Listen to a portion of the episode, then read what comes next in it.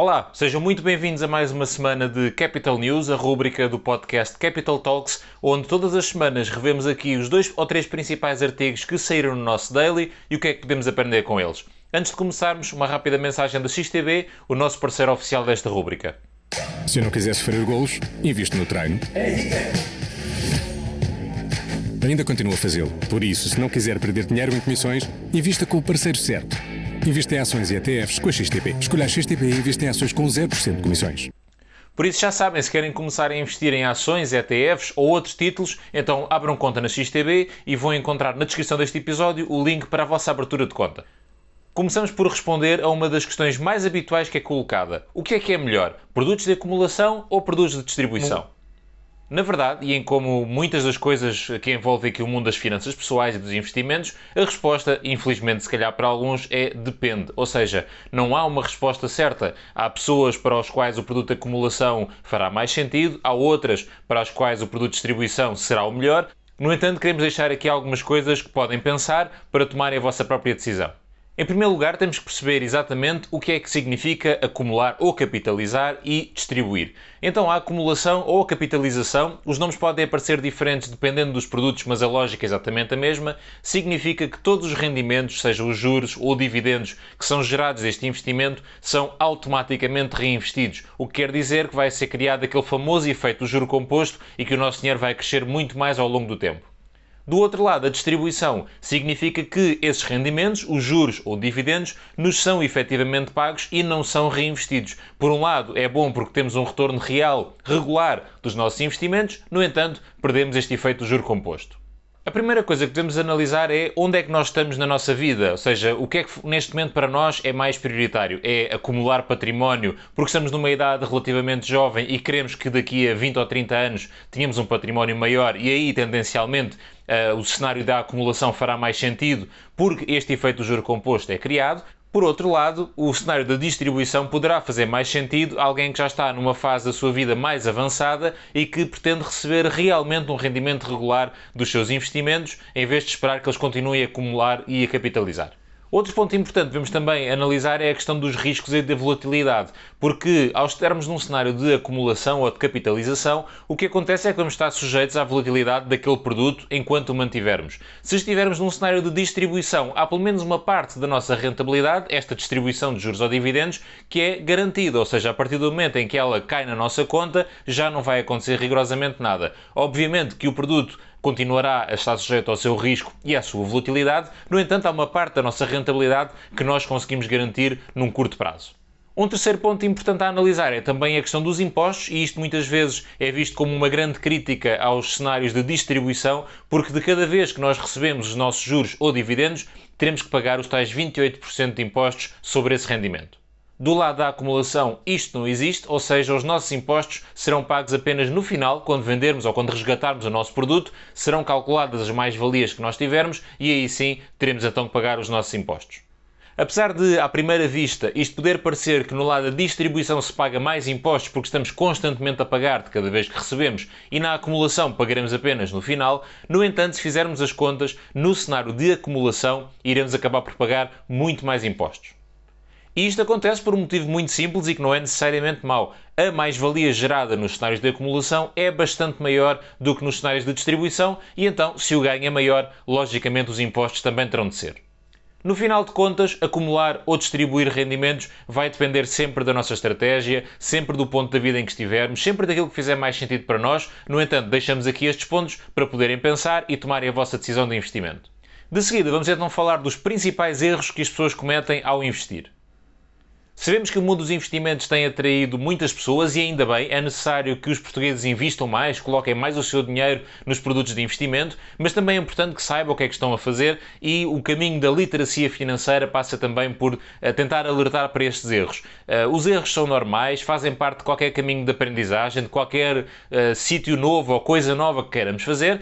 No entanto, neste artigo vamos falar aqui de alguns erros que são muito habituais e que se calhar podemos evitar Primeiro erro, não fazer um orçamento adequado. Há muitas pessoas que querem começar a investir e ainda bem, mas que dão esse passo sem garantir que o seu orçamento realmente está dominado, que têm dinheiro para pagar as suas contas, conseguem uma folga financeira todos os meses e falham nesta parte. Não fazem o orçamento, não controlam, começam a investir e normalmente o resultado não é bom.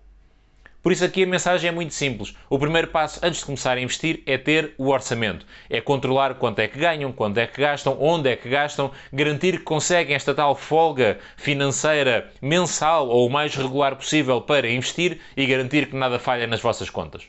O segundo erro, acumular dívidas. O sobreendividamento é uma realidade e é uma realidade se calhar mais próxima do que muitos de nós achamos. Se calhar muitas pessoas compraram casa há 2, 3, 5 anos, quando as prestações eram muito baixas, e juntando a isso, como tinha uma folga financeira, ainda tem um crédito automóvel, ou um crédito para férias que fizeram algures, ou um cartão de crédito que está constantemente esgotado, e, por exemplo, nesta fase em que o crédito de habitação está a subir muito, as pessoas estão completamente sufocadas em dívidas.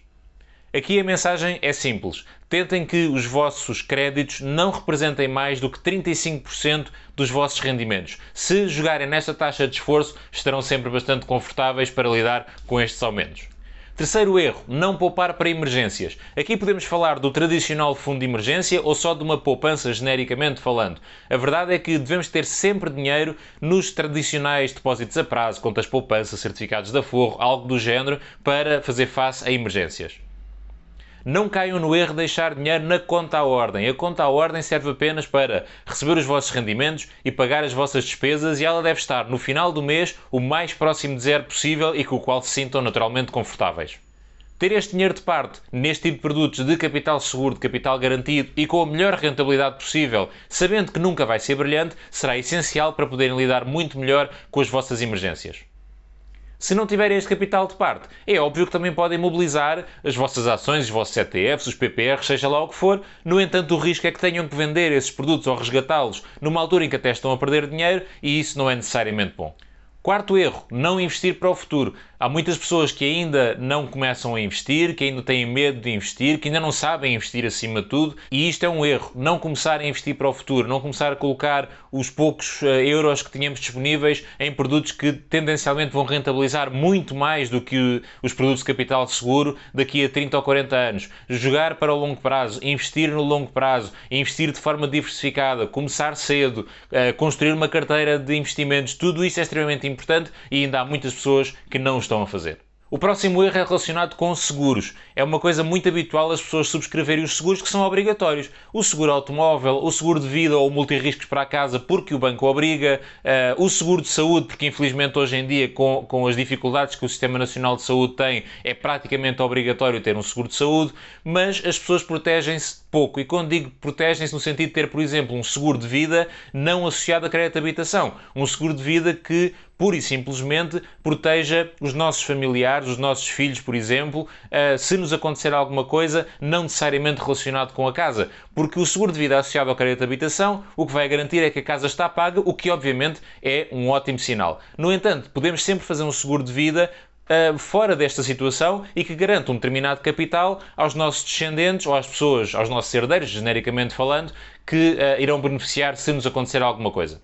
Estes seguros de vida também podem muitas vezes ser acionados em casos de uh, doença grave, uh, incapacidades, etc., para nos proteger a nós próprios e também à nossa família. E por isso, termos seguros por opção, mas seguros que nos protejam, serão claramente uma boa opção para quem não quer cometer estes erros. E o último, e talvez o maior erro, é não procurar conhecimento financeiro. Não estarmos constantemente a tentar saber mais, a tentar aprender, saber como é que o mundo das finanças funciona, que produtos novos é que existem uh, e tudo isso. Nós temos que estar constantemente à procura. É verdade que há ali uma determinada base de conhecimento que se mantém. Se eu souber o que é um fundo de investimento, à partida, o que é um fundo de investimento não irá mudar nunca mais. O conceito será sensivelmente o mesmo. No entanto, estão constantemente a aparecer novos fundos de investimento e por isso eu devo saber os conceitos base, aqueles que se mantêm, o que é que é uma taxa de juro, o que é que é uma taxa de esforço, o que é que é Euribor, todos esses conceitos, mas depois estar constantemente atento ao mundo económico, ao mundo financeiro e saber o que é que está a acontecer e também conseguir perceber de que forma é que estes conceitos, que eu agora sei o que são, afetam a minha vida na prática. E a última notícia desta semana é relacionada com a GoParity. A GoParity é uma empresa de crowdlending registada na CMVM e o que as empresas de crowdlending fazem é, no fundo, uh, intermediar aqui uma, um negócio, uma ligação entre duas partes. Investidores que têm dinheiro para colocar em algo e, neste caso, empresas que procuram algum tipo de financiamento. A GoParity está então aqui no meio e vai nos ligar a nós, investidores, a empresas que querem desenvolver o seu negócio, querem criar o seu negócio e que precisam de um empréstimo. Neste caso, por exemplo, ao colocarmos nós, nós investidores, o nosso dinheiro lá, nós não vamos ser acionistas daquelas empresas, nós estamos pura e simplesmente a emprestar dinheiro a essas empresas na expectativa que o seu próprio negócio corra bem e que depois nos devolva o dinheiro acrescido de juros. Então, e que benefícios é que existem ou características essenciais da GoParity? Em primeiro lugar, a acessibilidade. É muito simples de utilizar o site ou a aplicação da GoParity, um, ehm, está em português e em inglês, conseguimos carregar a nossa conta facilmente, à semelhança do que fazemos com uma conta numa corretora, como a XTB, por exemplo, é exatamente um, um processo muito, muito semelhante, uh, é muito fácil de utilizar, é muito fácil de perceber a informação e isso é claramente muito bom quando se fala de investimentos. O segundo ponto que gostava de destacar é a transparência. A informação sobre as empresas onde estamos a investir está lá. A análise de risco que é feita pela GoParity é extremamente uh, extensa e interessante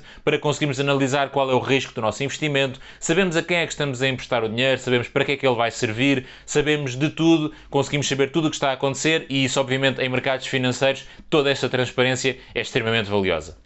O terceiro ponto é relacionado, obviamente, com retornos financeiros, porque, acima de tudo, é uma plataforma de investimento uh, e nestes retornos nós conseguimos ir até aos 8% ao ano em termos de taxa de juros. Isto poderá não acontecer sempre, obviamente depende dos projetos, depende dos negócios, depende de muitas coisas, mas a verdade é que é possível que existam projetos que vão pagar até 8% ao ano. No entanto, da minha experiência, o que temos visto mais é projetos a rondarem os 4, 5% sensivelmente, o que não é de todo uma má taxa de rentabilidade.